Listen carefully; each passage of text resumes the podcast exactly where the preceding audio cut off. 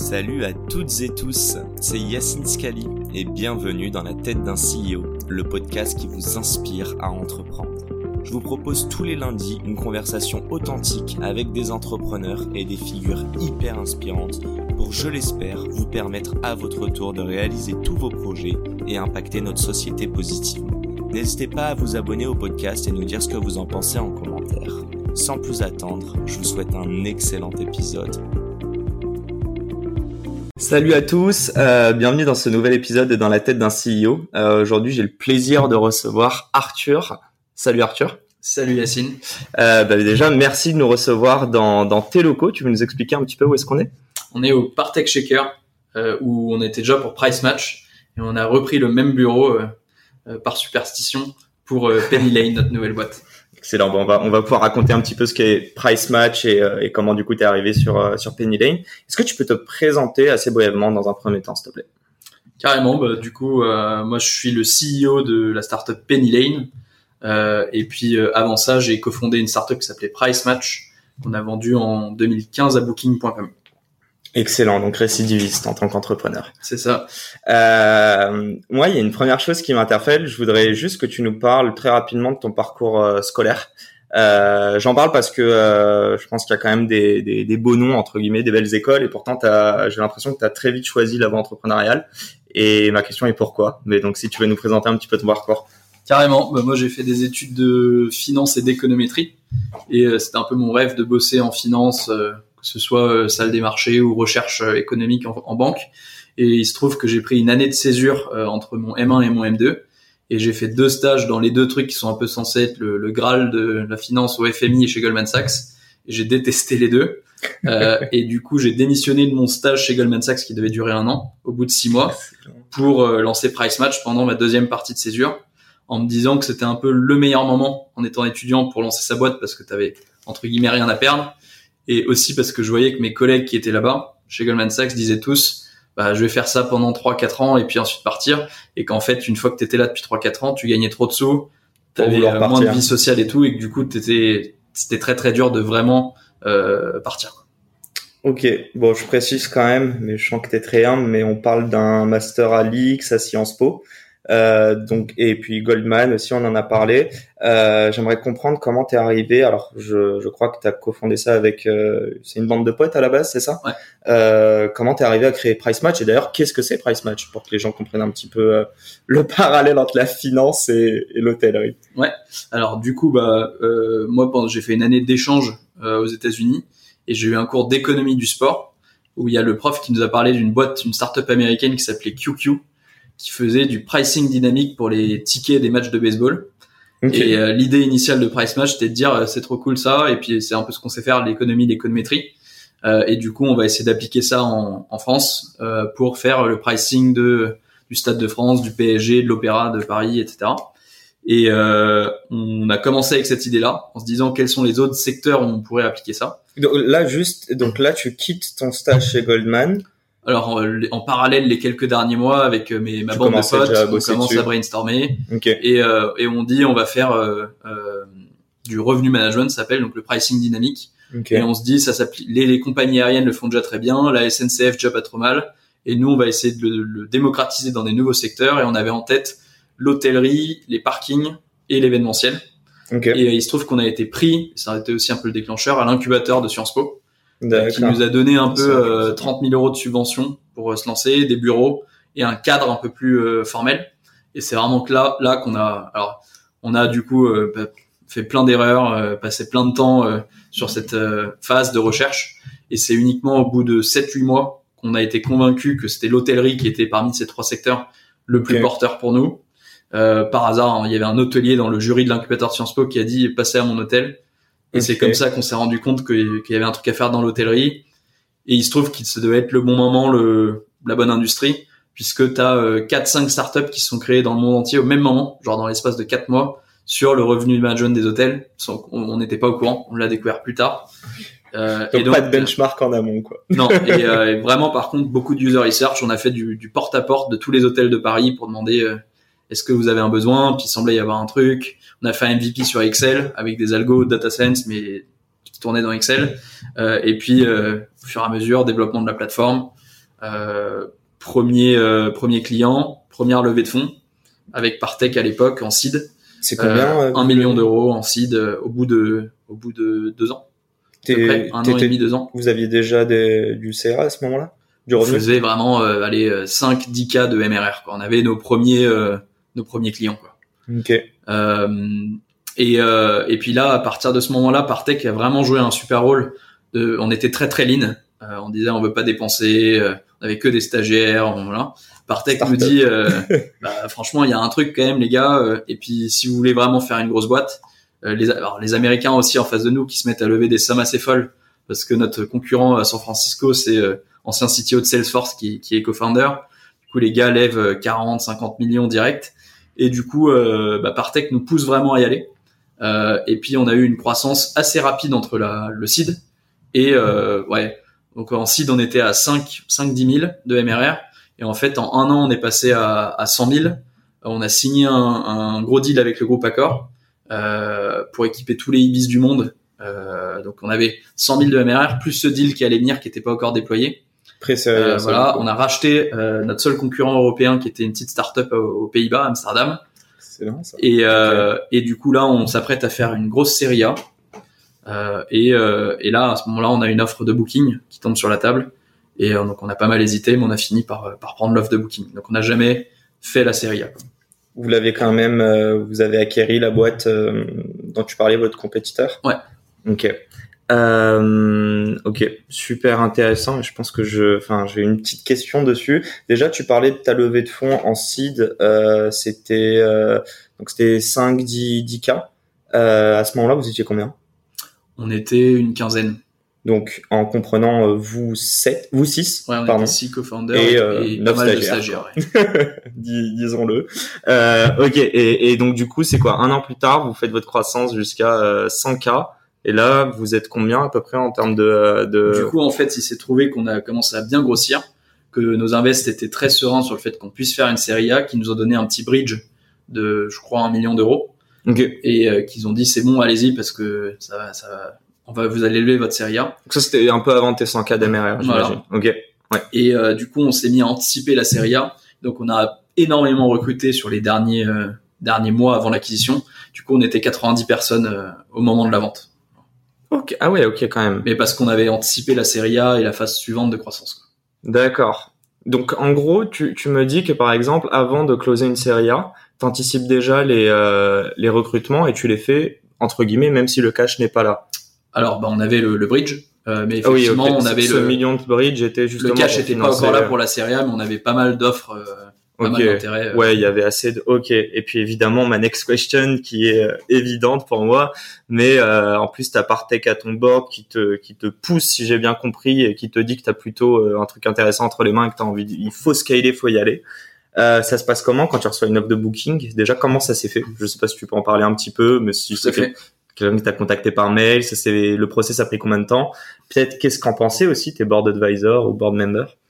Alors bah du coup moi j'ai rencontré complètement par hasard euh, une personne de chez Booking, un salon aux US, salon de la tech hôtelière, euh, et je lui ai fait une démo de, de Price Match euh, avec pour objectif que eux donc ils venaient de lancer une, un nouveau département qui s'appelait Booking Suite, qui était de la tech B2B pour les hôtels, Okay. et euh, avec l'objectif qu'ils nous revendent en marque blanche, ce qu'on faisait déjà avec beaucoup d'autres acteurs euh, de tech hôtelière en disant bah toi t'es le core system, ce qu'on appelle le PMS dans l'hôtellerie. Ok. Moi je vais être un add-on euh, et tu vas me vendre et je vais te donner une commission pour pouvoir euh, grossir plus vite.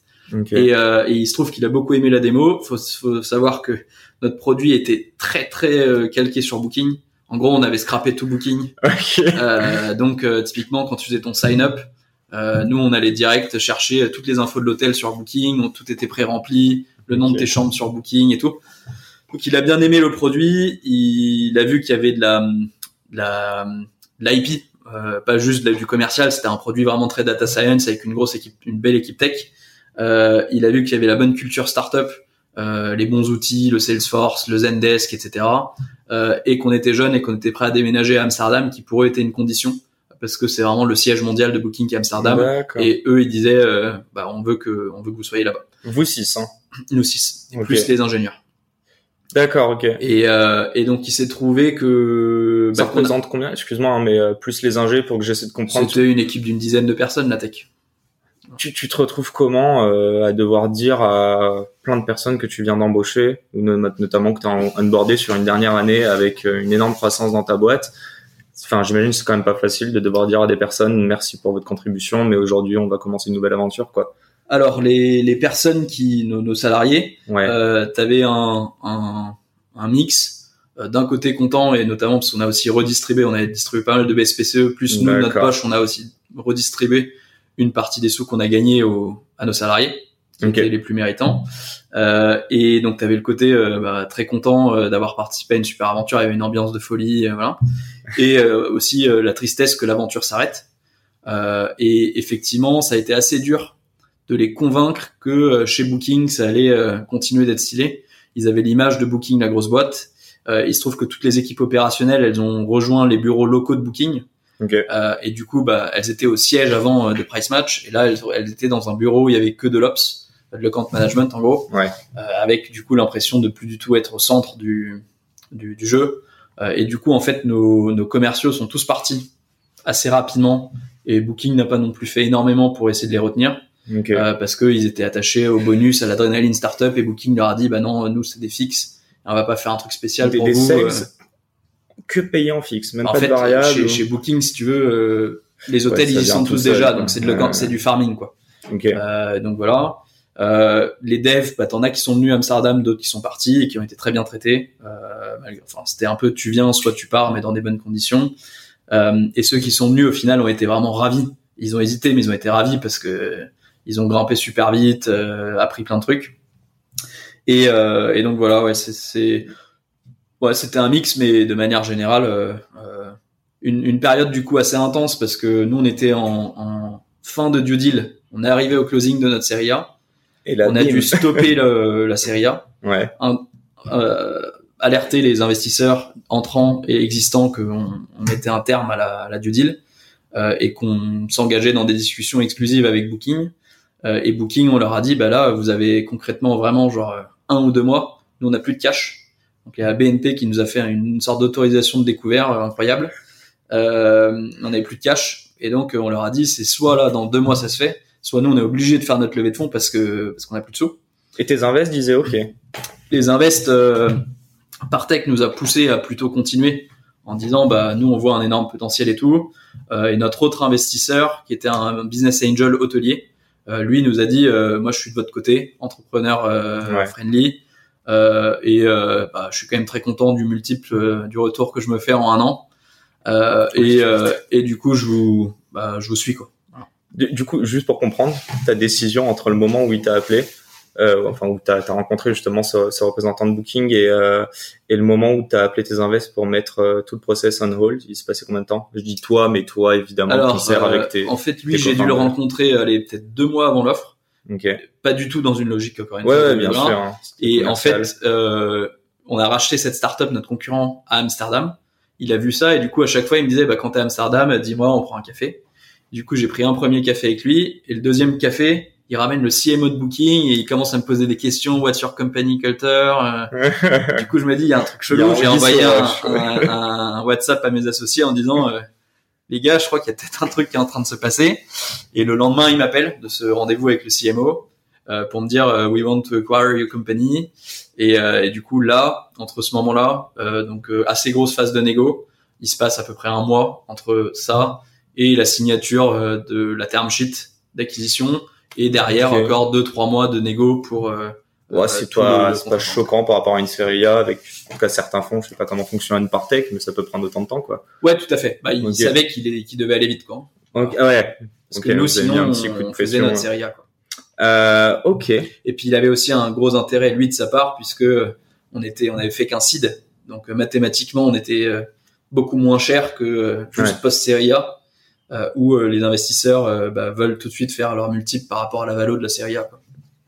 T'as passé euh, trois ans, un peu moins, là-bas, c'est ça? Trois ans à Amsterdam chez Booking. Ouais. Ok. Ça t'a plu?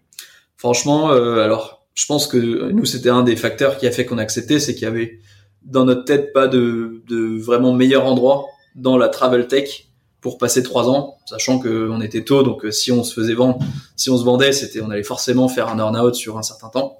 Et Booking est bah, la boîte la plus tech dans la travel industry.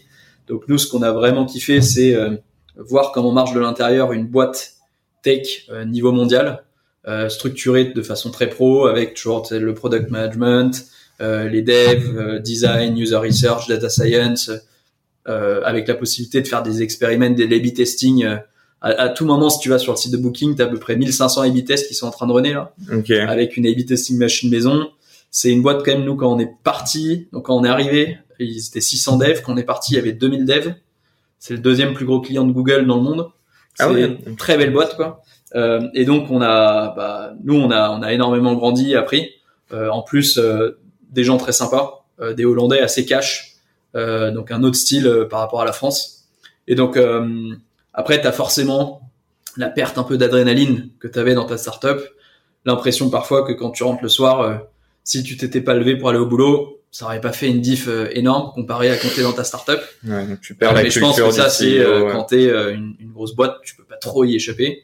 ce qui est sûr, c'est qu'il y a, il y a pas mal de trucs qu'on a vraiment adoré là-bas et qu'on a qu'on a énoncé en principe un peu à au moment de la création de Penny Lane. Euh, trois trucs principalement. Le premier, c'est le fait que la boîte soit product led, euh, donc que tu une euh, organisation assez décentralisée où des product managers sont vraiment les mini CEO de de leur euh, leur scope. Okay. euh, et que c'est pas le business qui va venir décider. Et ça c'est lié au deuxième point c'est que c'est une boîte qui est extrêmement data driven euh, donc qui a réussi à définir des metrics qui sont vraiment connus de toute la boîte. Chez eux c'est BPD bookings per day. Et en gros, tout ce que tu fais, tu dois montrer comment t'aides à améliorer les bookings per day avec l'A-B testing, avec euh, la user research et tout.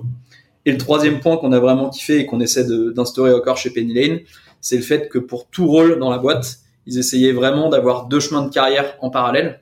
Euh, un qui est le chemin euh, manager, où tu montes dans la hiérarchie en devenant manager de gens, et l'autre où tu peux, mais de façon vraiment parallèle, sans être en dessous dans les grades, euh, de venir monter en étant euh, individual contributeur, expert. Euh, Et du coup, bah, typiquement chez les devs ou chez les product managers, tu peux être euh, euh, qu'il appelle principal developer et gagner autant que euh, limite le CTO sans avoir aucun aucun management. Donc en gros, le, la seule différence, c'est que tu deviens un expert sur ton sujet dans le deuxième cas, mais tu gères pas forcément une team. C'est ça. Et c'est un truc qui nous a plu et on avait l'impression qu'en France, effectivement, on te pousse très très vite si tu veux monter à devenir manager, alors qu'il y a plein, typiquement chez les ingénieurs notamment, mm. de gens qui sont pas des bons managers, qui n'aiment pas manager et qui seraient bien mieux à, rester euh, dans, la, dans le track euh, individuel contributeur. Ça, c'est un des grands principes qu'on essaie de mettre en place. C'est ouais, c'est pas très commun en France. Hein. Non, pas vraiment. Et euh, d'ailleurs, enfin, je t'ai pas posé la question, mais j'imagine que lorsque vous êtes allé là-bas pendant trois ans, c'était sur bosser sur euh, l'incorporation de Price Match dans Booking? Alors ouais, on a été incorporé au sein de cette entité Booking Suite mhm. qui distribuait de la tech aux hôtels. Ils avaient racheté deux autres boîtes euh, un peu en même temps. Euh, un truc qui faisait un peu un Wix pour les hôtels et un autre qui faisait une sorte de, de, PMS pour les hôtels. Et donc moi j'ai bossé deux ans, deux ans et demi là-dessus. Et ensuite j'ai été dans un truc complètement différent, le département pricing, mais cette fois côté client. Donc en gros j'étais senior product manager pour essayer de comprendre comment Booking performe en termes de prix comparé à Expedia, comparé aux autres channels de distribution. Euh, et on a aussi, j'ai bossé sur un projet assez intéressant de comment Booking pouvait euh, euh, se mettre à, à, à, reprendre la part de marché dans des marchés émergents en Asie où Booking était très challengé. D'accord. il me semble, on va aller un peu plus vite, mais il y a quand même deux, deux choses dont j'aimerais parler avant d'arriver sur Penny Lane. Euh, la première, en fait, on, j'ai découvert ça juste avant, euh, juste avant qu'on commence à shooter l'épisode parce qu'on en a parlé. Tu as créé euh, donc un startup studio, ça s'appelle Le Studio. en plus de ça, tu as créé pendant que tu étais chez Booking, c'est ça? Ouais, alors en gros, avec les, les sous qu'on a gagnés de Price Match avec les cofondateurs, on s'est dit qu'on avait envie de vraiment remettre, réinjecter dans l'écosystème. Mm-hmm. D'une part, et c'est une de nos fiertés, c'est que tu as un certain nombre de salariés de Price Match qui ont pris le relais et ont monté leur propre boîte. Tu as aujourd'hui euh, le CTO de Matera, le CTO de Fermony, le CTO, euh, je peux pas les oublier, de Cardiologues. Donc tu as quelques, euh, quelques belles boîtes à, Paris où c'est des anciens de... Tu as aussi Mindset. Donc toutes ces boîtes-là, leur CTO, c'est des gars qui étaient dev chez Price Match à l'époque. Et on a aussi voulu bah, investir dans des startups. On a investi dans 25 à 30 startups euh, à Paris. Euh, et à un moment, on s'est dit qu'on avait peut-être plus de valeur encore à amener euh, avant que les startups. Parce que souvent, une startup quand elle fait un seed ou une série A, en vrai, elle peut plus tellement euh, pivoter. Hein. Euh, elle a quand même vendu un certain truc à ses invests. Et du coup, c'était un peu frustrant parfois. Et donc, on s'est dit, on va pouvoir amener plus de valeur plus tôt, euh, pré-incorporation. Et euh, donc, on a monté un startup studio. Il y a Laurine qui qu'on a embauché pour gérer le startup studio, qui a monté trois boîtes, euh, une qui a fait faillite, une qui a été revendue à Saint-Gobain, une qui est encore existante. Euh, et ensuite, on a arrêté le startup studio et Laurine a monté une dernière boîte via le startup studio qui ah, est euh, Fairmoney, euh, qui est une participation de New Fun justement. D'accord. Ouais. Donc du coup, il a montré quatre boîtes plus gestion de, du studio. Ok. Juste pour comprendre un petit peu dans, dans le studio, euh, parce que tu disais, tu arrives en amont de carrément de l'incorporation de la boîte. Qu'est-ce que vous vous apportez et qu'est-ce que vous attendez que les gens, ou est-ce que c'est vous qui allez faire de, de l'outbound pour chasser justement des personnes avec des certains profils? Et je sens qu'on va on va dériver sur entrepreneur first juste après, euh, mais euh, mais d'ailleurs, enfin ça se ça se rejoint pas mal, mais ouais, je suis curieux de savoir un peu comment ça fonctionne ça. Bah du coup ouais, on, on avait soit de l'inbound, soit de l'outbound pour le recrutement des founders. Euh, ensuite, les founders, soit ils venaient avec leur idée euh, soit ils piochaient dans les idées que nous on avait, soit nous on les on finançait la phase d'ideation où on les encourageait à vraiment euh, tester plein d'idées en parallèle. hyper euh, flexible à ce niveau-là. Voilà. L'idée c'était que on aidait et notamment sur le réseau CTO, donc par le, réseau de mes associés sur la tech, on a beaucoup aidé à trouver le profil de co-founder tech quoi. Mm-hmm. ensuite, on donnait les bureaux, du mentoring. Donc nous depuis Amsterdam, on faisait des calls le soir avec euh, avec euh, les entrepreneurs qui les, étaient là. Le bureau c'était pas juste à Amsterdam hein Non, le bureau était à Paris. Ok, d'accord. Ok, euh, il y avait un bureau que Laurine gérait à Paris dans le sentier et et ensuite une fois qu'il y avait une validation et une sorte de mini comité, nous on mettait les 150 à 200 000 premiers euros sur la table pour les aider à se lancer. Je dirais assez early. Donc on était plutôt à dire il n'y avait pas besoin d'une validation de folie. Mm-hmm. C'était vraiment l'équipe euh, un signe que le marché pétille un peu et, euh, et allez-y euh, pour vraiment vous lancer. Et du coup, avec le mentoring qu'elle est avec et bah, le, le, ouais, le, le, mentoring et coaching de la boîte. Quoi. Toi, j'imagine, tu étais assez impliqué sur le sur le mentoring, coaching? ouais, tout à fait. Je, je, sens que tu vois où bah, je vais en venir, mais ouais, du coup, bah t'as as enchaîné chez chez IF après entrepreneur. Moi, ça me plaît bien euh, ce genre de truc. Ouais, bah, du coup, c'était euh, t'étais euh, entrepreneur in residence. Tu veux nous expliquer rapidement en quelques mots ce que c'était? Bah du coup, à la fin de Booking, ouais. des trois ans, moi, je suis parti. On a chacun a pris un peu de temps pour soi. Ouais. moi, j'ai fait un, un, gros voyage avec ma femme pendant 7-8 mois.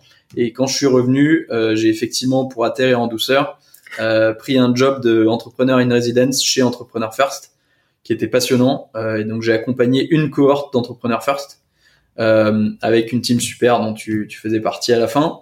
Euh, et ouais, donc j'étais bah, un peu coach, mentor. si tu veux, je peux te dire aussi ce qui est un peu différent enfin de Entrepreneur First par rapport au studio.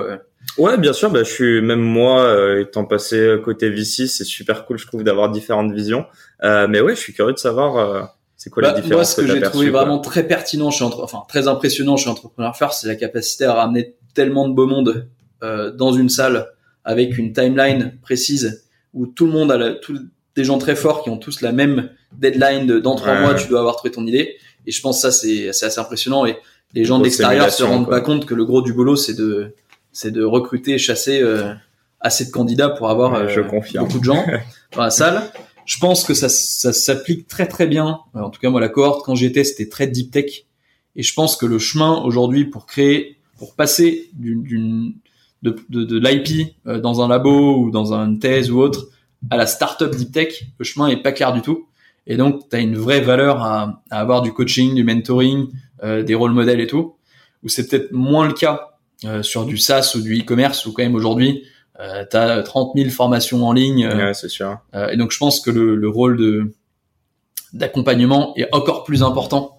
Et donc je comprends qu'ils aient autant moins de mal à trouver des founders super forts. Là où bah tu vois nous avec le studio, parfois on se disait bon bah tel founder il est super fort mais en vrai il a pas besoin de nous pour monter sa boîte. donc donc ouais, non, je trouve que Entrepreneur First c'était c'était passionnant. J'ai, bah, moi, je suis sorti de ma zone de confort parce qu'on était sur des sujets où ouais, c'est ce que j'allais dire justement par rapport euh, à la vision tu te rends compte qu'au final, bah, tu peux quand même aider. je suis pas le mieux passé pour en parler, je suis biaisé, Mais bah, au final, tu as quand même une approche un peu systématique que tu peux apporter qui aide les, les co-founders. Quoi. Excellent. Euh, bon, le moment que, en tout cas, que tout le monde attendait, mais moi le premier. Euh, est-ce que tu peux nous présenter ce que c'est euh, Penny Lane et, euh, et, aussi nous parler un petit peu de la genèse de ce projet Bah, écoute, euh, à la fin d'Entrepreneur First, avec mes associés de Price Match, donc on était six co-founders et quatre à être partis sur ce projet-là. On s'est dit, on a trois gros critères, donc on s'est mis dans une salle. un critère qui était gros marché. Deuxième critère qui était idéalement marché de remplacement plutôt que d'évangélisation. essayer de remplacer quelque chose pour lequel les gens payent déjà. C'était un peu notre frustration de price match, c'est qu'on remplaçait Excel, qui par définition est considéré comme gratuit, et du coup, tu devais te battre, même si ton produit était cool, tu devais te battre pour. Euh, bon, il y avait de l'IP quand même derrière, comme tu disais. Euh. Ouais, mais t'as plein d'hôteliers qui te disaient, bah moi c'est gratuit Excel et même si ton truc est cool, bah j'ai pas envie de payer 200 balles quoi. Ok. Euh, alors que ce qui est cool avec la compta, c'est que bah, tout le monde paye déjà un certain prix pour la compta. Tu dois faire quelque chose qui existe déjà en mieux et les gens ont déjà accepté qu'ils devaient payer pour ça quoi. Euh, et troisième gros critère, c'était euh, euh, le rôle prépondérant que joue la tech euh, parce qu'on estime que c'est notre plus gros unfair advantage avec mes co-founders, c'est le côté tech product. Alors, on n'est pas ultra mauvais en marketing, ops et tout. et chez Price Match, c'était une, une, bonne, une bonne, un bon enjeu, hein, la partie scaler les sales, l'acquisition. mais on estime que c'est aujourd'hui notre plus gros unfair advantage et la compta, d'après nous, est un gros play software, euh, user experience et tout. Euh, et on a fait un mini euh, entrepreneur first. Donc on a essayé de tester plein d'idées. On n'est pas arrivé en un jour à la compta. Hein. Ça nous a pris à peu près 3-4 mois. Vous êtes parti de quoi d'ailleurs? Euh, On a sur, on a essayé de chercher, de parler avec plein d'entrepreneurs pour comprendre quels étaient leurs leur pain points. On a également été voir tout ce qui était nouvelles lois donc tu sais genre Flixbus qui arrive parce que des réglementations d'un marché ou autre. Euh, on a regardé ce qui se faisait aux US qui souvent sont un peu en avance sur nous. Euh, et du coup le côté compta, ça c'est vraiment venu des interviews avec les entrepreneurs qu'on connaissait qui nous ont dit il y a un truc à faire là-dessus. C'est leur plus gros pain en gros au quotidien. Le plus gros je sais pas mais ils nous ont dit il y a un truc à faire là-dessus. Nous, au début, c'était assez vague, assez large. On a eu le pain nous-mêmes chez Price Match. C'était un enfer, euh, hmm. la compta, la facturation, tout ça. Euh, mais quand on te dit la compta et le pilotage financier, c'est c'est vague. Ouais, c'est clair. Et du coup, moi, après, j'ai fait 120 euh, entretiens avec des dirigeants euh, pour demander comment tu fais ta compta, ton admin, qu'est-ce qui marche bien, qu'est-ce qui peut être amélioré, combien tu payes ton comptable, comment tu l'as choisi. et ce qui est assez vite apparu, c'est qu'il y avait pas mal de frustration du côté du dirigeant qui avait l'impression que, que son comptable, bien que ce soit la personne qui ait le plus de données financières sur sa boîte, et qui du coup pourrait lui donner des données, des, des, insights utiles, en fait récupérer ces données en retard, les traiter en retard. Du coup, quand il avait fini les traiter, c'était un peu périmé comme données. Et en plus, les restituer dans un format comptable, genre TVA, bilan, compte de résultat, et pas dans un format forcément adapté à la vision que le CEO il a de son business, qui va être plus business plan. Donc c'est genre une euh, presque, tu voulais carrément rajouter une, euh, une couche de business intelligence dessus. Euh? Ouais, tout à fait. Le, le, nous notre but c'est améliorer la collaboration entre le dirigeant et son comptable. Okay. Euh, et deuxièmement, faire que la donnée produite par ton comptable, traitée par ton comptable, euh, d'une part, elle te soit accessible et qu'elle soit actionnable. Donc, idéalement, que tu puisses prendre les bonnes décisions pour ton business en te loguant dans Penny Lane et en discutant avec ton comptable. Donc du coup, si, si pour parler un peu de Penny Lane, euh, ah d'ailleurs j'ai juste une petite question euh, parce que j'ai remarqué ça sur Price Match et aussi là tu me parlais, tu as itéré pas mal euh, sur quel business lancer en, en, en deuxième temps avant d'arriver sur Penny Lane. T'étais que focus sur du SaaS B2B ou pas? En tout cas en termes de business model. Hein. On a cherché un peu de B2C. Il se trouve que souvent quand même sur le B2C, la tech, l'aspect tech est moins moins important. Donc on a, on en est arrivé. On a eu quelques trucs B2C qui ont eu de l'attraction dans nos tests avec des landing pages et tout. Mais notre conclusion, c'était que c'était plus du marketing que de la tech et que du coup, on avait moins d'unfair advantage, euh, un edge comme on dit chez Entrepreneur First, pour, euh, pour vraiment attaquer le, le, marché. euh, ok, super clair. Euh, du coup, Penny Lane, euh, je suis curieux d'avoir un petit use case euh, parce que c'est un peu ma, ma question. T'expliquais que tu as en fait un pool de, euh, de, de comptable, c'est ça? Mhm. euh, Bah voilà, je, je sais qu'il y a aussi d'autres outils. On parle de business intelligence, donc ça m'a l'air d'être quand même une offre qui est un peu euh, euh, tout en un, qui englobe pas mal de choses. Euh, donc voilà, si t'as- tu t'adresses à un entrepreneur, euh, bon, en vrai tu peux t'adresser à moi tellement je n'aime pas la compta, malgré mes études en finance. Pour moi c'est totalement différent. Donc euh, voilà, je déteste la compta. Peux-tu me faire aimer euh, la compta et, et, et comprendre ce que fait Penny Lane du coup? Bah, du coup, Penny Lane, donc l'idée c'est que tu as un comptable dédié. Ouais. Parce qu'on s'est rendu compte pendant notre phase de recherche que les gens étaient quand même attachés au, au rôle que joue le comptable de tiers de confiance, un peu de médecin de famille du, du agent de PME. Et tu as envie d'avoir quelqu'un qui va te répondre au téléphone rapidement. Euh, si tu as des questions sur, euh, je sais pas moi, l'administratif, le financement, euh, les aides, euh, etc. Donc tu as un comptable dédié. Et le but, c'est de faire que toute la partie moins intéressante de la compta que tu évoques, on arrive soit à l'automatiser, soit à rendre ça euh, un peu transparent pour toi, Ok. pour que et pour ton comptable d'ailleurs aussi, pour que ton comptable il puisse se concentrer autant que possible sur là où il a amené le plus de valeur, qui est euh, te conseiller L'analyse quoi. et faire euh, de la révision comptable, qui est un peu la last step de pour s'assurer que euh, tout est cohérent et tout. Et donc comment on fait ça? Bah, D'une part, c'est euh, comment on récupère toutes tes données financières en temps réel. Et donc ça, des données financières, c'est ta banque, c'est euh, tes factures, clients, fournisseurs. Ça va être tes données euh, sociales, donc euh, tes fiches de paye et les écritures de paye. Et donc là, on a bah, concrètement, on s'est connecté aux API de tout un tas d'acteurs. Il se trouve qu'il y a une directive euh, européenne qui a forcé les banques à ouvrir leurs API de, de consultation de transactions. Mhm. Ça, c'est plutôt cool. Euh, et ensuite, l'enjeu suivant, c'est de traiter ces données euh, pour que toi, quand tu te logs, euh, tes données, elles soient là et qu'elles soient à jour. Et donc, traiter ces données en compta, ça veut dire quoi? Ça veut dire, bah, typiquement, Les recevoir une facture, comprendre qui est le fournisseur, le montant, la TVA, comprendre dans quel compte de charge ça va, et ensuite euh, aussi matcher avec la bonne transaction. Et il se trouve que, bah, en faisant tout ça pour nos pour nos clients, on s'est rendu compte que le dirigeant ou la dirigeante, ses trois besoins clés, ça va être facturer, encaisser ses clients, payer ses fournisseurs et piloter sa trésor et son business. Et donc nous, notre ambition, c'est que tu effectivement un peu un outil all-in-one où tu puisses faire ces trois choses. Donc facturer, encaisser tes clients. On a déjà un éditeur de facture qui est utilisé par de plus en plus d'utilisateurs. Euh, payer tes fournisseurs. On lance très bientôt la possibilité de payer en un clic ta facture depuis Penny Lane, pour l'instant via Conto. Et troisièmement, tu as un dashboard de trésor. Et l'idée, c'est que tes factures clients, factures fournisseurs, vu qu'elles sont à la source chez nous, bah, on sait quand est-ce que ton client il devrait te les payer ou quand est-ce que toi tu devrais la payer à ton fournisseur. Et du coup, ça va venir alimenter des projections de trésor qui vont être ultra pertinentes parce qu'on a la donnée à la source. Ok. Euh, et donc tout ça, euh, ça vient. Et donc nous, notre boulot, c'est de faire que tout ce traitement, il soit aussi automatisé que possible, euh, fait aussi rapidement et au- autant au fil de l'eau que possible, et que tout ça, ça te soit ensuite restitué à toi dans un format qui te parle à toi, qui est pas le bilan ou le compte de résultat. Mhm. Euh, toi, tout ce que tu vas aller voir, c'est euh, tes justifs manquants. Tu peux vite aller les rajouter super simplement. Ça va être des beaux dashboards de trésor avec ton burn, euh, ton cash in, cash out, ta catégorisation de dépenses, genre de choses. Ça va être aussi euh, peut-être ton encours de TVA pour savoir si ta TVA elle est faite ou pas, si tu es à jour ou pas et euh, combien tu peux récupérer par exemple. Ok. Vous allez Euh, vous connecter à l'URSSAF à terme Euh, alors bah nous on, on Si fait on va faire de la télédéclaration Ok. euh, de TVA ouais, mais ça c'est nos comptables qui s'en chargent pour toi quoi.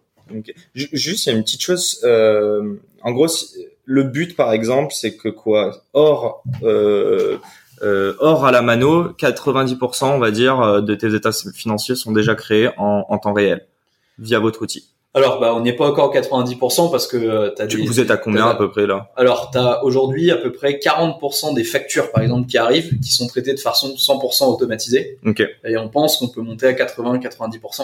Donc derrière les Euh, 60% restants On a actuellement. de l'humain qui va venir checker euh, que euh, l'OCR a bien fait son boulot. Donc l'OCR, c'est ce qui automatiquement reconnaît le nom du fournisseur et tout, qui va éventuellement venir créer une nouvelle règle pour dire tel fournisseur, ça va dans tel compte de charge, qui va venir à la main matcher cette facture avec cette transaction. Euh, voilà, qui sont un peu les, les étapes clés de la compta. Il y a un algo, euh, je sais pas si c'est du ML, mais qui est un peu alimenté justement sur tout ça pour passer Ouais. justement du 40 à 80%. Alors nous, pour l'instant, on a complètement outsourcé la partie OCR euh, parce qu'on estime que c'est devenu un peu une commodité. Donc on a benchmarké plein d'API d'OCR. Ok. On a pris celles qui avaient les meilleurs résultats. Donc nous, là, on rentre vraiment. Euh, donc il y a un- une partie récupération des données, donc se connecter à tout un tas d'API. Donc euh, je te disais ta banque, mais euh, on est aussi en train de se connecter à Shopify pour les e-commerçants, à Tiller System pour les restaurateurs, à Planity pour les coiffeurs. l'idée que toute ta donnée elle arrive chez nous en live, ce qui est pas du tout le cas avec les logiciels comptables historiques qui sont pas qui ont pas d'API, qui ont pas genre de connectivité. on est connecté à Stripe en API, à GoCardless en API, donc tous ces flux-là on les récupère à la source. Et ensuite sur la partie traitement de ces données, là effectivement c'est de la data science et on a euh, on a des anciens data scientists de Price Match qui nous ont rejoints euh, pour pour bosser sur ces sujets et effectivement bah, augmenter au fur et à mesure euh, la fiabilité et le, taux d'automatisation. Très très clair. Euh... Ouais, je me suis perdu un peu dans mes questions, mais je pense que je vais, je vais te poser cette question qui me titille depuis tout à l'heure. T'aimes ça la compta? Alors, bah moi, c'est clairement pas ma passion. Après, euh, honnêtement, euh, j'ai passé tout l'été à saisir des factures pour comprendre justement ce qui pouvait être fait, euh, ce qui pouvait être automatisé, ce qui pouvait être fait par des non comptables ou des comptables moins qualifiés. Et le but, c'est vraiment que le comptable bah, fasse vraiment que du contact client et de la révision. Ouais. Et bah écoute, j'ai appris à aimer ça. Ok. et surtout, je trouve qu'il y a une super grâce à ton produit relation. Il y, a, il y, a, une super relation entre les comptables et les développeurs, et c'est super plaisant de voir que des experts métiers qui collaborent au quotidien avec des, des devs euh, pour euh, faire avancer les choses super vite, euh, beaucoup plus vite que si on avait construit juste un SaaS pour des experts comptables. on aurait dû attendre et y ramer pour avoir les feedbacks et ce genre de choses. Quoi. surtout que tu disais tout à l'heure, je sais plus quel, était le terme que tu utilisais, mais tu disais que justement chaque team était piloté entre guillemets par du product. C'était le product qui était au centre. Donc j'imagine que vous bossez directement avec les comptables chez. C'est ça. Les comptables chez Penny Lane, ils sont très euh, très demandé pour faire tout le temps des retours sur le produit. Euh, et c'est ce que les devs ils kiffent aussi, c'est d'avoir tout de suite ultra valorisant quand tu sors une feature et sur Slack deux minutes après t'as euh, tous les retours trop bien ou il manque ça ou voilà.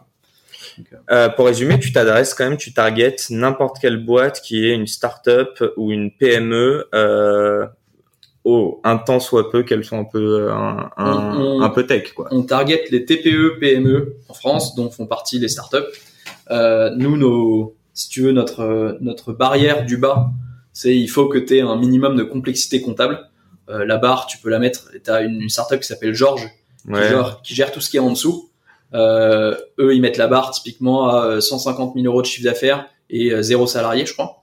et nous, on va prendre tout ce qui est au-dessus. Où en gros, notre conviction, c'est que c'est pas demain que tu pourras ni te passer d'un comptable, ni que tu pourras, ni que tu as envie de le remplacer, parce que t'es trop compliqué, trop de risques à faire ça tout seul.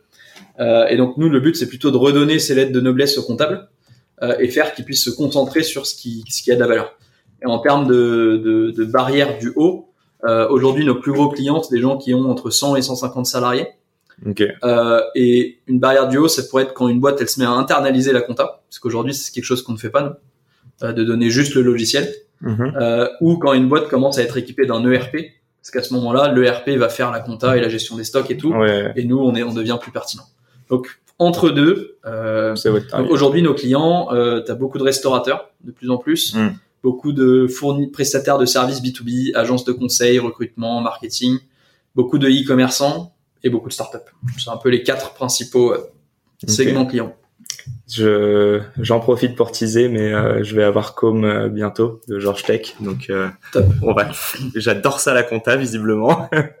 Il y a une question que je t'ai pas posée tout à l'heure mais ça tombe bien parce que tu as réitéré euh, encore une fois l'expérience. Ça donne quoi de lever des fonds en étant 6 ou 7 cofondateurs? Je dis ça parce que pour les personnes qui sont peut-être pas trop familières avec le avec le VC, en général, on aime bien des teams de 2, si ce n'est 3. On veut que chaque cofondateur ait euh, encore une fois leur edge et qu'elles aient justement euh, bah, cette competitive advantage qui fait que c'est des personnes uniques. Et derrière, on est basé sur la complémentarité. chez IF, on a été beaucoup formaté au, au couple CEO-CTO. Et là, vous, euh, d'ailleurs, je suis curieux de savoir quels sont les titres des euh, sept personnes, enfin, non, si, des sept aujourd'hui chez vous. Mhm.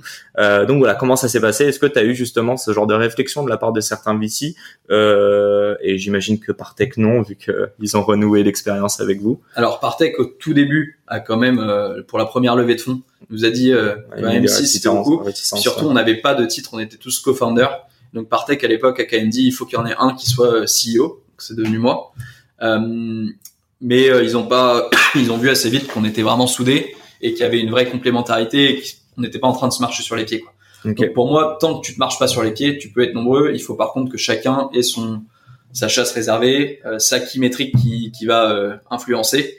et que il y ait aussi des, il puisse y avoir des discussions très ouvertes entre entre chacun. Il faut bien sûr faire attention à ta gouvernance pour qu'il n'y ait pas de, possibilité de blocage ou autre. Mhm. Euh, sur la nouvelle boîte, ça nous est du coup paru assez naturel de repartir euh, sur une, une team assez nombreuse parce qu'on trouve ça très pertinent. On, il se trouve qu'on est aussi euh, euh, tout spot euh, et que du coup on n'a pas l'impression d'aller au, au boulot, mais plus euh, voir des potes. Trouver des potes, ouais, je vois très Ce bien. qui, je pense, euh, bah, se reflète sur l'ambiance et la culture de la boîte, où les gens sont plutôt a priori euh, contents de bosser là. Euh, et du coup, bah, sur les titres, euh, en gros, tu as Quentin, qui est mon associé, qui est CTO, qui go-own la tech avec euh, Thierry, qui était salarié chez Price Match et qui est maintenant co-founder chez, chez Penny Lane. Euh, tu as ensuite Tancred, qui est le head of product, euh, du coup, euh, bah, qui fait le lien entre le business et le produit. Tu as euh, Edouard, qui est le directeur commercial. Alexandre, qui est le head of customer success, qui est expert comptable, Ok. euh, qui avec qui on s'est associé Qui bosse pas mal avec le produit, j'imagine aussi. hein. également. Ouais. Et puis du coup, au-dessus de ça, tu as Félix et moi, euh, qui faisons plus le general management, donc qui on n'a pas de business unit entre guillemets en direct. Euh, moi, je fais tout ce qui est plus pre-sales, marketing, sales avec Edouard, et ensuite je fais toute la strat et les relations avec les investisseurs et ce genre de choses. Et de manière générale, je vois mon rôle plus comme un aller voir qu'il y a un incendie et ensuite essayer de l'éteindre et de mettre quelqu'un pour réparer et, aller au prochain incendie. Et Félix, qui lui est notre CEO, euh, qui va faire tout ce qui est euh, euh, legal, financial, HR, euh, genre de choses. Il est passé par, euh, il a un profil étonnant puisqu'il a, il a été cofondé Price Match. Il est parti de Price Match pour faire l'ENA. Il a bossé 3-4 ans au Trésor et il a quitté le Trésor du coup pour rejoindre Penny Lane comme co-founder. Et du coup, il gère toute la partie vraiment euh, sûr que la boîte soit carrée et il gère toutes les ops, On donc tous les process, euh, knowledge management, process, recrutement, euh, voilà. Ok. et plus du coup post sales. Euh, mais du coup, on a un peu parlé de euh, Partech. Donc, tu as fait une première levée. si tu veux nous parler de cette levée, euh, c'était quand? C'était combien? Et il y avait quoi quand vous avez levé? Tu veux dire la première levée euh, pour Price Match ou pour Penny Non, non, Lane pour Penny Lane. Non, non, Price Match, on en a parlé. Mais là, surtout sur, sur Penny, Penny Lane. Donc du coup, oui, euh, pour Penny Lane, on a levé euh, euh, 3 millions d'euros avec des VC. On a mis nous co-founders en plus un peu moins d'un million d'euros et on a reçu en plus des aides publiques de la de la BPI. Euh, du coup, ce qui s'est passé, c'est que j'étais assez proche de David euh, de GFC, euh, qui m'a pas mal euh, servi de sparring partner pendant toute la phase de user research sur la compta Ok. euh, et qui posait des questions super pertinentes et qui, bah, on avait des discussions vraiment fluides, tu vois, constructives, euh, parce que j'estimais que dans ma phase de user research, c'était quand même aussi un feedback important, ce qu'un VC il pense de, de ton idée et du marché que tu es en train d'étudier. Puis au bout d'un moment, David m'a dit, franchement, euh, je trouve que vous avancez super vite. Je kiffe ce que j'entends sur le marché, Donc, sur la C'était pas pour lever des fonds à la base. Non, Euh, non, tu, ouais. tu le connaissais avant, du coup, Ouais, David. ouais, ok. C'était juste de l'aide pour l'initiation du Et projet. du coup, David a dit à un moment, euh, écoute, euh, nous, je pense qu'on peut être intéressé. Euh, moi, je lui ai dit que c'était pas forcément ce qu'on cherchait parce que on, on pouvait aussi financer un peu le, le début nous-mêmes. Mhm. Et il m'a dit, je suis d'accord, mais donne-toi les moyens d'aller d'aller accélérer, d'aller tout de suite plus vite. Et du coup, on a trouvé un terrain d'entente. Et donc, David a l'idée le round euh, en janvier, euh, avec la participation également de Partech et un petit ticket de Kima euh, qui est aussi rentré. Mhm. Et, euh, et du coup, oui, c'était un, un round euh, bah, pré-product, pré de euh, 3 4 customer. millions quand même. C'est ça. Euh, après, c'est c'est quelque chose que, que GFC fait pas mal. Hein. Ok. Euh, T'as par de exemple. Pixpay, c'est un ancien Ouais, de docteur qui a fait pareil un site de 3 millions. Euh, et puis t'as- quelques autres exemples. Encore Store qui a fait un site à peu près de la même taille. C'est aussi des second time entrepreneurs.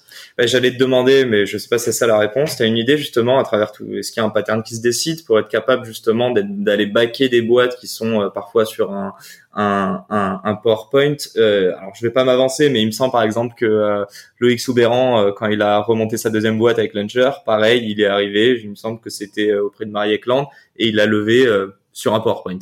Et euh, je trouve que c'est hyper unusual par rapport à ce que moi je vois, ce que je vois au quotidien dans mon job de VC. Euh, mais en même temps, est-ce que justement c'est la crédibilité du founder, étant donné qu'il a été euh, plus d'une fois, enfin serial entrepreneur? Bah, c'est c'est clairement ça. Ouais. C'est t'as- tu enlèves une sorte de risque sur la, la team. Enfin, quand tu fais du site, t'as un peu trois risque. risques qui est la team, le marché, le produit. Euh, là, t'enlèves un des risques et puis en plus d'enlever le risque, tu sais que la personne a déjà vendu une boîte, donc t'as euh, résiste à la pression, Ouais. sait négocier une vente, ce genre de choses. je pense que c'est au final relativement rationnel de la part des VC de dire je suis prêt à payer un peu plus cher et à mettre un peu plus de sous sur euh, sur ces deals là. Ok. Euh, après chacun sa thèse, Ouais, mais oui c'est c'est clairement ça. euh. Après euh, ça veut pas dire que si t'arrives avec n'importe quelle idée, euh, ça va se faire. Hein. Bah, j'avais quand même fait ma user research de 120 personnes. Euh, Ouais, bien sûr, tu Euh, me disais, t'es arrivé avec une première ligne de code quand même. euh, Il y avait un produit qui se définissait. y Voilà. c'est ça. Ok. Bah, D'ailleurs, je suis. euh, Est-ce qu'on peut dire officiellement à quel moment t'as commencé à travailler sur Penny Lane, à quel moment t'as levé, et au moment de la levée, du coup, vous allez lancer le produit, vous étiez combien? C'est un peu cette croissance que j'essaye de voir, et ensuite post levée jusqu'à aujourd'hui. Du coup, bah, on s'est mis full time avec euh, Tancred et Quentin en septembre il y a un an. Ok. Euh, moi sur la user research, Tancred et Quentin sur commencer à coder parce que on savait que, à peu près que les, les fondations, quelle que soit la direction qu'on allait prendre, seraient les mêmes. Euh, donc ça c'était euh, septembre. La première ligne de code, je crois, elle a été écrite le 20 septembre, un truc du genre, il y a Mhm. exactement un an et, et quelques jours. Euh, on a euh, finalisé la levée euh, fin janvier. Euh, et nos premiers salariés sont arrivés le 6 janvier, euh, des comptables, et on s'est mis dans le bureau avec Alexandre, notre associé expert comptable, pour commencer à tester euh, la plateforme, que puisse commencer à faire des premiers retours à nos à Quentin et Tancred sur la tech. Ok.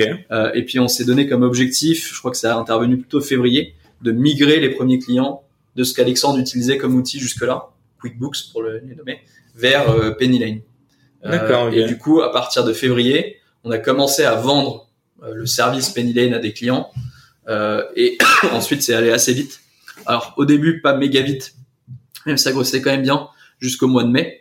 Euh, au mois de mai, c'est là où on a, euh, on s'est dit, écoute, on a un produit qui commence à être prêt, euh, et on pense qu'on peut communiquer à la fois sur le sur le lancement et à la fois sur la levée de fonds, tout condensé pour essayer de faire le plus de bruit possible. Ouais, vous, êtes, là- vous êtes arrivé en sous-marin en fait. Vous avez rien dit pendant des mois et du jour au lendemain, euh, Penny Lane partout quoi. C'est ça. Et du coup, euh, mois de mai, là, ça a fait un bon buzz. Mhm. Ça nous a ramené beaucoup de, de prospects.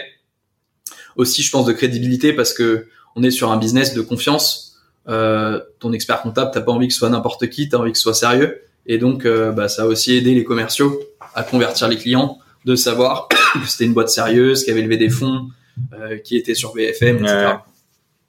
Euh, tu, par curiosité, c'est vous, avez beaucoup d'inbound ou vous faites aussi de l'outbound? Alors, euh, avant le mois de mai, c'était principalement outbound. Ok. Depuis le mois de mai, c'est à peu près 90% inbound. Ok. Je, d'ailleurs, je, enfin, j'en place, je- j'en profite pour placer ça, mais euh, elle vient d'où cette idée justement d'interviewer euh, vos clients? J'ai, vu ça beaucoup sur les réseaux. Euh, et d'ailleurs, est-ce que tu penses, mais j'imagine que oui. Après, il y a d'autres sources aussi d'inbound. Mais est-ce que ça alimente justement la curiosité de d'autres founders euh, Alors, bah, moi, je pense que, enfin, ce qu'on veut, c'est être le tiers de confiance des dirigeants de PME Ouais. et, et les aider à eux euh, bah, faire grossir leur business, atteindre leurs objectifs. Et donc, je pense qu'il y a personne qui peut mieux qu'eux euh, parler de à la fois leur business et de comment euh, on- nous on peut les aider avec Penny Lane. Euh, et donc, effectivement, on essaie toujours de mettre nos clients en avant euh, et pas nos solutions, nos features, etc.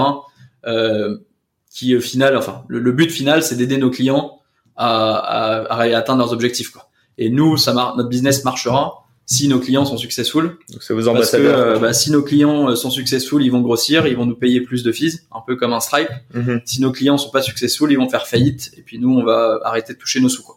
Donc, euh, donc, on est vraiment sur un business où nos intérêts sont parfaitement alignés avec ceux de nos clients, euh, et euh, on essaie de faire passer ça aussi dans nos dans nos messages. Quoi. Euh, ok, juste dernière petite question sur toute cette croissance pour la matérialiser un petit peu. Euh, et puis en plus, euh, anyway, tu m'as parlé d'un chiffre tout à l'heure, 35% de croissance. Euh, je voudrais aussi que tu me parles, donc ça c'est de months over months. Mm prélevé, donc on est en décembre ou janvier, vous êtes combien et aujourd'hui vous êtes combien? Alors donc en janvier, il y avait les 7 co-founders plus 2 salariés, mhm. donc on était 9 et aujourd'hui, on est euh, une cinquantaine de personnes. Euh, et euh, notre chiffre d'affaires, comme tu l'as dit, effectivement, c'est un hasard, mais on vient de passer ce matin euh, la barre des 100 000 euros de MRR, euh, qui du coup a été atteinte euh, depuis En le neuf début. mois, quoi. En neuf mois, c'est ça. D'accord. Petite croissance, Ce quoi. qui est, euh, ce qui est assez cool. Donc, ce qui montre, je pense, qu'il y a vraiment un, un, un gros intérêt euh, du marché pour des nouvelles solutions euh, de, de contact qui permettent de piloter. Après, bah, c'est à nous euh, maintenant d'aller délivrer puisque aujourd'hui on a mis énormément l'effort sur la partie comptable, mhm. ce qui est le premier truc sur lequel nos clients nous attendent, c'est qu'on tienne bien leur compta. Euh, mais maintenant, il faut qu'on aille redoubler d'efforts pour vraiment délivrer sur la partie plus pilotage pour les dirigeants. Donc que ce soit facturation client, on a un module qui est de plus en plus utilisé, paiement fournisseur, cette super feature qui sort là avec Conto, et, euh, et euh, la partie pilotage, dashboard, euh, aide à la prise de décision. Donc on a, on a de quoi faire, hein, on a du pain sur la Ouais, bah justement, mais est-ce que vous recrutez ou pas en ce moment? On recrute énormément. Euh, L'idée, c'est que notre équipe technique, qui aujourd'hui est composée d'une douzaine de personnes, alors c'est tous des profils assez expérimentés, euh, 6-7 ans d'expérience, école d'ingé, euh, qui est remote first, donc soit à Paris, soit n'importe où en France. Mhm. euh, et du coup, l'idée, c'est que cette équipe d'une douzaine de personnes, elle monte à 40 personnes euh, dans l'année à venir. Okay. Euh, donc, on recrute des PM, designers euh, et devs. Euh, on est sur un stack Ruby, React et encore une fois, profil plutôt expérimenté. on recrute des comptables parce que notre base client grossit fortement et qu'on veut vraiment assurer un, un, service client de remarquable. c'est vraiment notre marque qui en dépend et notre réputation. donc c'est ouais les, les, deux principaux postes sur lesquels on recrute. Ok, bah écoutez, euh, j'invite tout le monde à aller sur ton site. J'imagine qu'il y a une, une, rubrique carrière où ils vont voir tout ça. Voilà, le lien sur Welcome. Jungle. Voilà, classique. Euh, écoute, c'est super, merci. Euh, il me reste trois mini questions qui sont un peu plus personnelles. Euh, J'aurais voulu avoir un petit peu ton, ton ressenti sur tout ce dont on a parlé sur ta vie entrepreneuriale. Donc pour le moment, même si tu en as eu plusieurs, j'ai l'impression, euh, est-ce que tu pourrais me donner un adjectif, un mot, quelque chose qui caractériserait en tout cas aujourd'hui euh, ton ton évolution entrepreneuriale depuis euh, depuis ton M1 quoi. Toujours aussi euh, passionné. Donc c'est la passion. Ouais. Ok. Tu veux développer un petit peu ou en même temps ça coule de source? Ouais, c'est vraiment ça coule de source hein, et je pense que tous les gens que je côtoie pourront t'en parler, que je suis capable de m'enflammer pas mal pour alors que ce soit pour pitcher mon produit, d'autres boîtes, des boîtes que j'ai coachées ou j'ai investi. C'est vraiment, je trouve ça ultra cool de résoudre des problèmes euh, je trouve que j'aime bien la, la vitesse euh, d'exécution que tu as dans les, chez les startups, l'agilité. Euh, donc ouais, passion. Est-ce que ta passion elle est drivée par à la fin de la journée, tu te dis j'ai fait du bien à ma boîte ou j'ai fait du bien à mes clients ou j'ai rajouté des euros sur mon chèque? Principalement clients. Okay. c'est ça qui me qui me drive avant tout. Euh, ah, s'il y a un client qui se plaint, tu peux demander. J'ai quelques clients qui se sont plaints.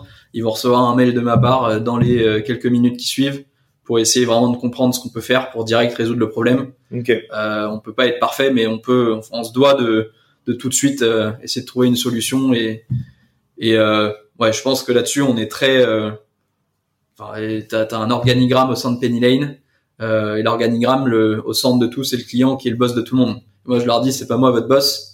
À tous les services, c'est le client, quoi. Donc c'est ça le. Ok. J'aurais beaucoup voulu qu'on parle de culture d'entreprise, mais peut-être ce sera pour un autre épisode. Mais je pense que ça m'a l'air d'être, euh, en tout cas, ça rejoint un peu tout ce qu'on se dit, tout ce que tu me dis depuis tout à l'heure. Euh, j'ai une, deux dernières questions. La première, euh, j'aime bien poser cette question un peu à tous les entrepreneurs que, que je reçois. Euh, si tu avais la possibilité demain de choisir euh, un board member, bon, on va rester sur euh, Penny Lane aujourd'hui. et donc, à l'heure actuelle, qui est-ce que ce serait, sachant que ça peut être quelqu'un de fictif, quelqu'un de réel, quelqu'un de vivant, quelqu'un de mort. Euh, voilà, c'est. C'est une bonne question. Alors, je vais dire, comme je suis fan de foot et fan de compta, euh, Jean-Michel Aulas, parce qu'il a, il a fondé Cégide et il s'est acheté l'Olympique Lyonnais avec. Euh, voilà. il t'apporterait quoi, ton bord Oh, c'est plus pour la pour la blague. Hein. ok, ça marche. Et dernière question, et ça c'est plutôt pour moi. Euh, qui est-ce que tu aimerais entendre euh, lors du prochain épisode ou un des prochains épisodes? Bah écoute, euh, on en parlait tout à l'heure, mais je pense que Laurine euh, de Fairmoney euh, a une histoire assez folle à, à raconter, euh, avec un business qui est au Nigeria où où c'est extrêmement agressif d'un point de vue concurrentiel, plein d'histoires de folie, avec un business de fou. Donc ouais, Laurine, CEO de Fairmoney. Bon, je, je, devrais pouvoir le contacter facilement. bon, merci Arthur pour ce moment et puis euh, merci à tous de nous avoir suivis et à très vite pour un nouvel épisode. Salut. Merci Yacine, ciao. Et c'est la fin de cet épisode. Si cet épisode vous a plu, n'hésitez pas à nous soutenir en nous mettant 5 étoiles sur les plateformes, en vous abonnant évidemment et en nous laissant des commentaires. C'est très important et ça fait toujours plaisir. Hâte de vous retrouver la semaine prochaine.